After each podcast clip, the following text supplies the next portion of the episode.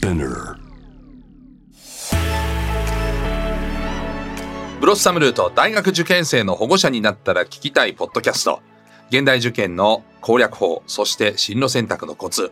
お子さんとのコミュニケーションの方法など合格への道のりで役に立つ情報を大学受験のプロである株式会社リクルートの皆さんと共に分かりやすくお伝えしてまいります。ナビゲーター私サッシャとはい、スタディサプリ進路で編集長をしております中井と申します。よろしくお願いします。お願いします今日はですね、あの現役の高校の先生に来ていただいております。おーはい静岡県出身の辻先生です。はい私立高校で11年間、県立高校で6年間勤務して、現在ですね、この1年間だけリクルートで民間研修中で来ていただいてるんですはいね。辻はい康則先生ですよろしくお願いしますよろしくお願いします。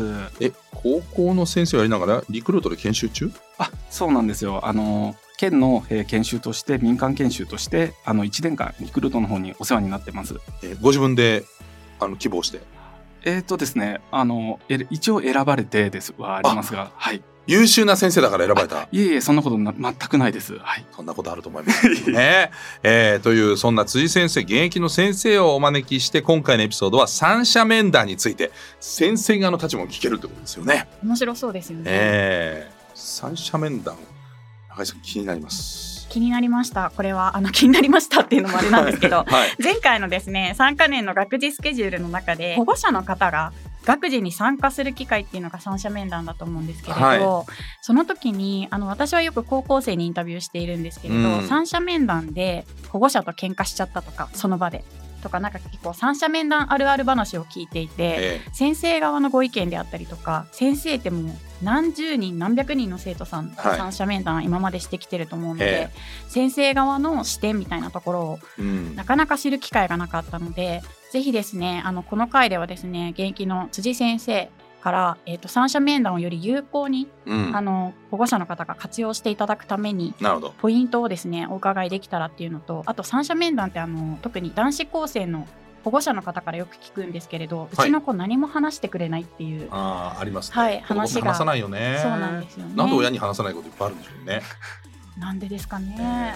えうん、はい。もっと話してくれたらいいのにと思うことはたくさんあります。ありますね、はいでも自分が高校の頃を振り返ると、まあ、話さなかったなっていう うんそれも思います。はい、そうですよね。ありますね。でも自分が親になるとなんで子供話してくれないんだろうとも思います。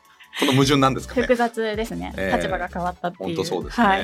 でもそのほそんな話してくれない系のお子さんを持つ保護者の方からすると、三者面談のまあ30分だったりとかは、うんあの必ず話せるっていう機会でもあるので、うんはいぜひ有効に使っていただけたらいいんじゃないかなと思って、はい。辻先生はこれまで400人以上はい。面談しているということになるわけですね。そうですね。すごい。えっと大前提として、はい三者面談って大事ですか？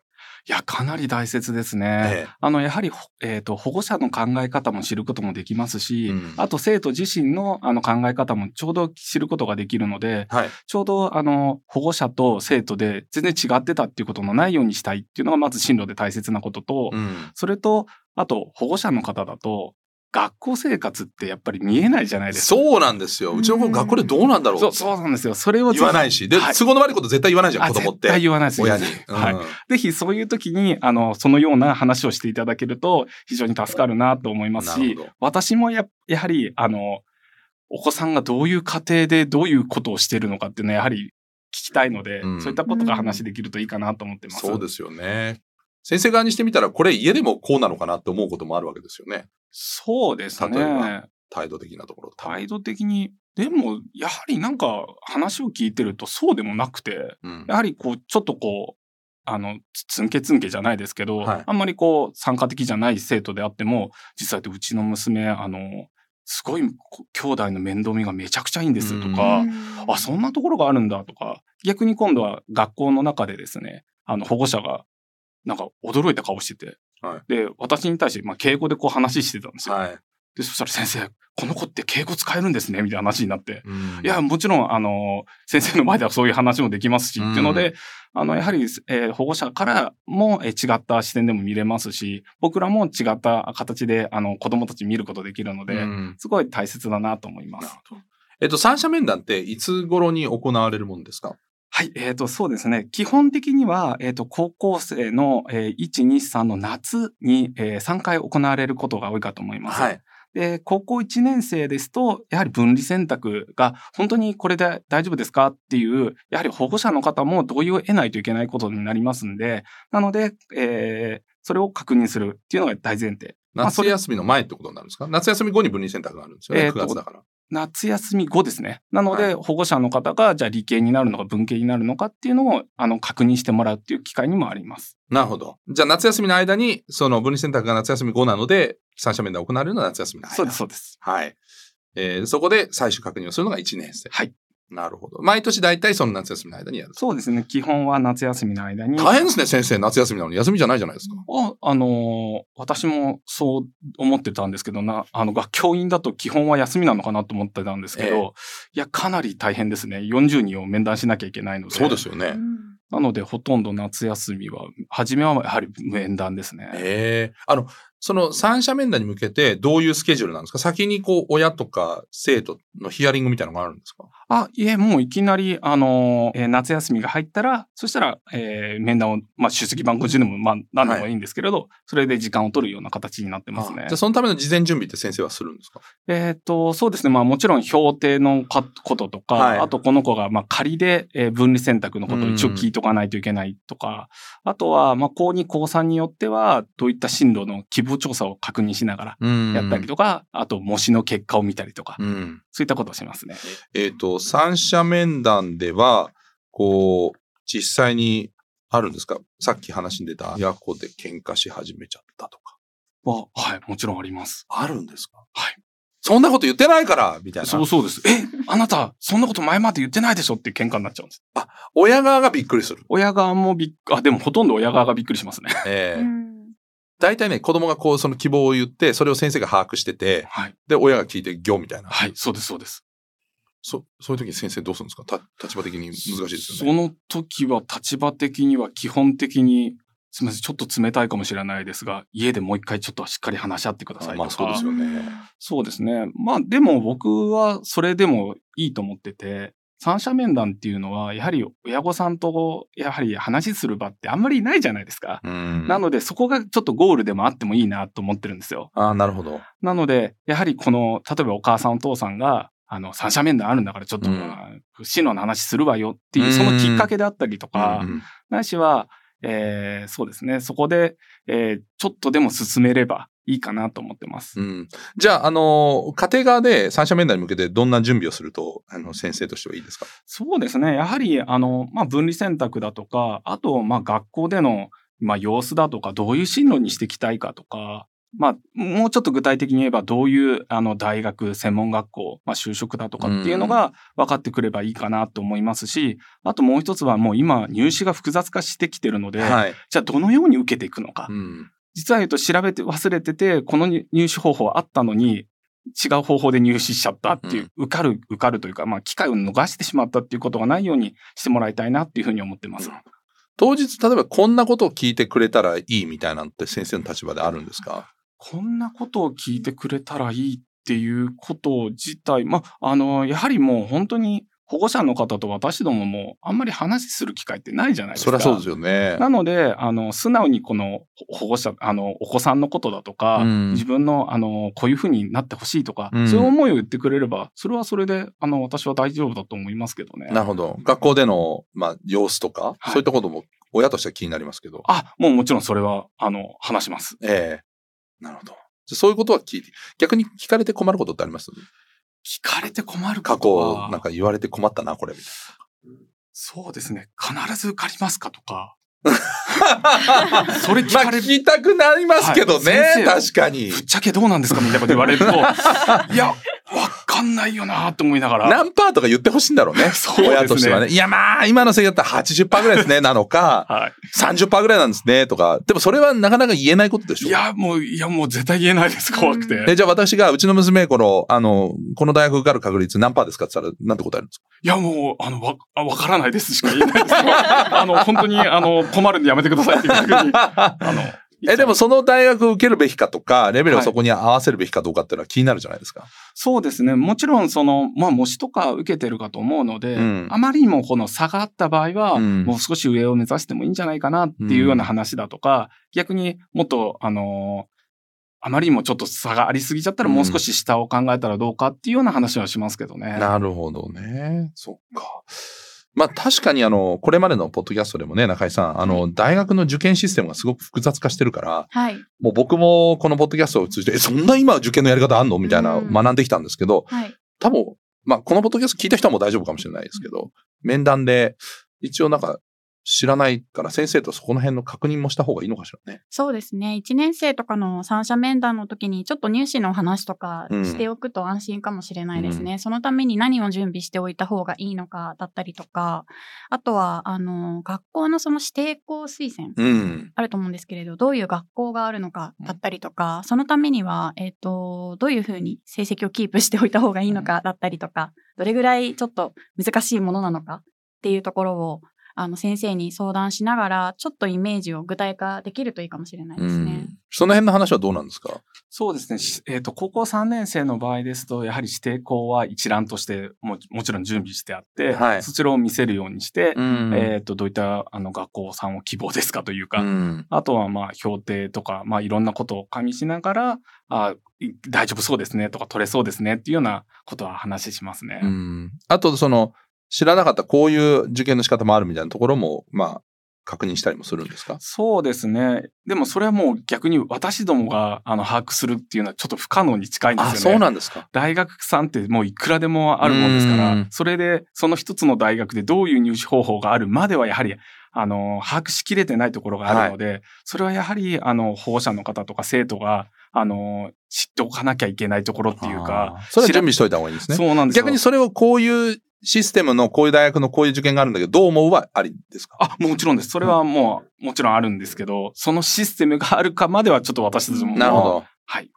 そうか。無限にありすぎるから。だから、うちとしてはこういうところにこういう受験の方法で入りたいと思うんだけど、それは向いてるか向いてないかっていうとアドバイスはできるあってこともちろんでききます。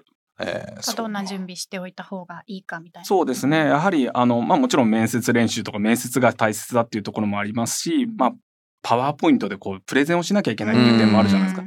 まあ、そういったところは、やはり、あの、学校の先生とか、学校の、あの、備品を使ってもパソコン室使ってたとか、うんそういったことももちろんできますし、こういう言い方でいいですかっていうことももちろん可能なので、うんそういった時、学校来てやってもらっても全然いいと思いますけどね。うんあの、せっかくのこう短い時間の面談を有効利用するために、はい。どういうアドバイスを先生に聞くのがいいんですか？どういうふうにこの時間を有効利用するべきですか？先生の立場から言うと。私からの立場で言うと、まあ、いろんな、あの、えっ、と、ご家庭があるかと思うので、まず一つは、やはりコミュニケーション取る、あの、きっかけになってほしいなっていうのは、まず一番大切だと思う。親子でのか？親子です。うん。で、それによって進路が少しでも進めばいいなっていう点と、もう本当にすごい進んでるせん、えっ、と、保護者の方であれば、えーどういうふうな形で入試を受けるのかとか、うんもっと本当に具体的なことをやってもらえればいいかなって思います。うんで、少しちょっと言いにくい話ではあるんですけど、やはり僕ら的には第2、第3、えー第2希望、第3希望もやっぱり聞いておきたい。まあ、それはそうですよね。はい。本当にここでこれ一本でいきますって言った時に、その時にこう、いや、本当に大丈夫かなって、すみません、うん僕らもやはり思ってしまうので。まあ、それは愛情があるからこそそう思いますよね。そうですねうんで、やはり、あの、保護者の中では、あの、この子にはちょっと聞かせたくないですっていうこともあるじゃないですか、その子お子さんの前では。はい。であれば、三者面談の時間に、例えば、ちょっと、えー時間をずらしてですね、あの、ちょっと廊下に子供を置いて、それで二者面談するのもいいかなと思います。あ、そういうのもありなんですか？あ、ありです、ありです。それは、あの、親の方から提案してもいいんですか？あ、もちろんいいと思います。なので、そうすると、あの、親の本音もわかりますし、私たちも。うんうんで、例えば浪人ができるのかできないのか。うんうん実際本当は、あの、させたくはないっていう気持ちももちろんあるだろうし、うんそこはやっぱり子供に聞かれたくない面ももちろんあるじゃないですか。はい。まあ、お金も絡んでくるとね、はい余計にね。なので、そういったところは、あの、一回生徒さんをこう外して、あの、こう、あの、聞いてみてもいいかなっていうふうに思いますね。それは事前に先生と三者面談するときに、そういう時間も作ってほしいって言うべきなんですか？その場じゃなくて。あもうそれかもう、その、そうするとちょっと時間的にも問題があるかなとは思うので、例えばもう初めの終わりぐらいの5分で少し先生いいですかっていうふうにしてしまえば、その、うん決まった時間の中で、その場で、あの、振り分けてもいいってことあ、ですか？といいいと思います。ええ意外とフレキシブルですね。ですね。先生優しいですね。辻先生だからじゃないんですか？いや、どうなんですけど、前でも二者面談してる先生いらして、ええ廊下でこう聞き耳立てたら生徒って言いましたね。それは僕も生徒だったら聞きますわ。何話してるの？めっちゃドアに耳つけますよ。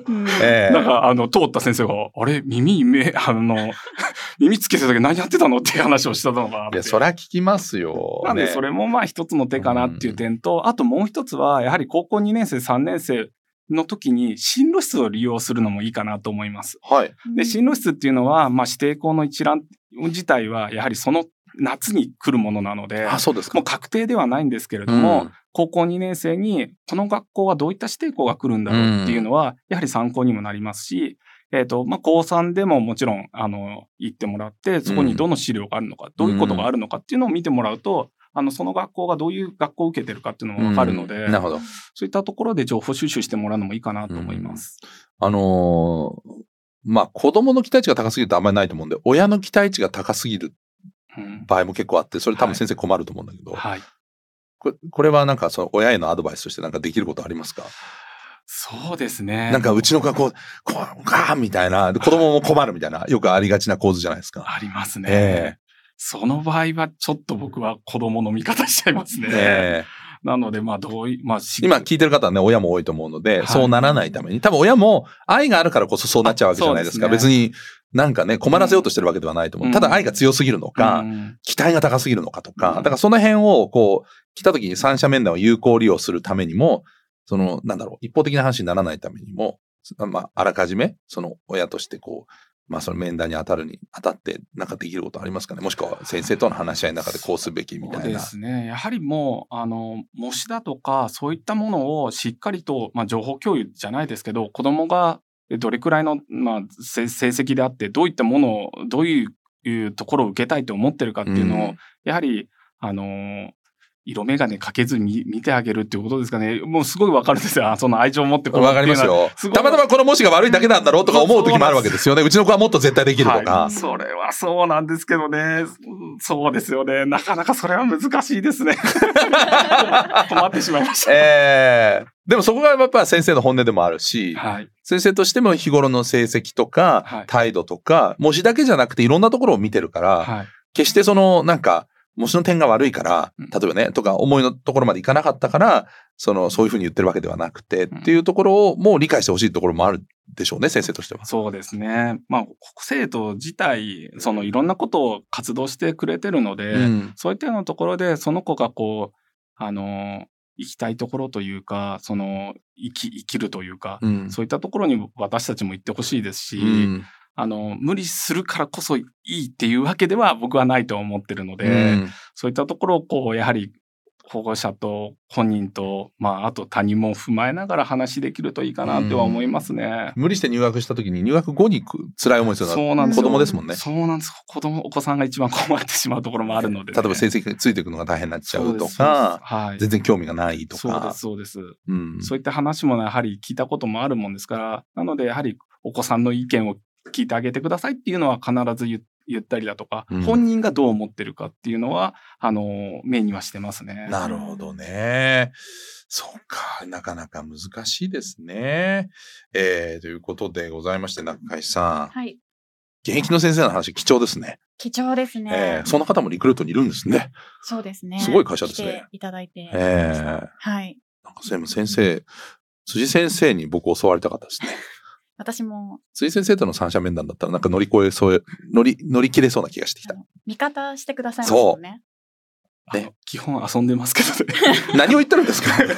さあ違います。子供とのこう遊びというか、はいその、やはりこう、会話してこう、楽しく過ごせた方がいいなとは思ってるので。えー、素敵な先生ですね。うん知ろうとしてくれてる姿勢が嬉しいですよね。伝わってきますよね。うんさっきもね、この収録前にね、おやっぱ子供が大好きっていうふうにおっしゃってて、うんリクルートに来てる間の1年間が子供に接しられなくてちょっと寂しいっていう。鏡ですよ。鏡ですね、ええ。たまにあの学校に月1でしたっけ？戻られてる時に生徒さんかからはレアキャラだレアキャラに遭遇したっていう。あ、なるほど。月1しかいないからね。はい、言われてるみたいです。すごい、それだけでも愛されてる感ありますよね。え生徒さんからも。本当ですね。はい。まあもちろんね、あの、いろいろとシビアな話もしなきゃいけない時もあるとは思うのでね、大変だとは思いますけれども、三者面談乗り越えるヒントをですね、もしくは、あの、まあ有効活用するためのヒントを現役の先生の辻康則先生にお話を伺いました。どうもありがとうございました。ありがとうございました。さて、次回のエピソードはですね、進路についてアドバイスしてあげたい。でもどうすればいいのということなんですよね、中井さんね。はい、そうですね。で実際にですね、あの弊社の高校生エディター記事作りに協力してくれている高校生たちはいにアンケートを取ってリアルな声を集めたので、そちらを紹介しながらですね、コミュニケーションのポイントみたいなところをお話できたらいいなと思ってます。じゃあ、親子でのコミュニケーションというこそうですね。ね、次回はねのコ。ミュニケーション。わかりました。はい。えーブロッサムルート大学受験生の保護者になったら聞きたいポッドキャストスピナーのほか Spotify、Apple Podcast、Amazon Music など主要なリスニングサービスでお聞きいただけますハッシュタグをつける場合はですね受験生の保護者になったら、えー相談や悩みメッセージもお待ちしています。宛先は概要欄にあるメッセージフォームからのリンクもありますのでそちらからお願いします。ぜひフォローしてください。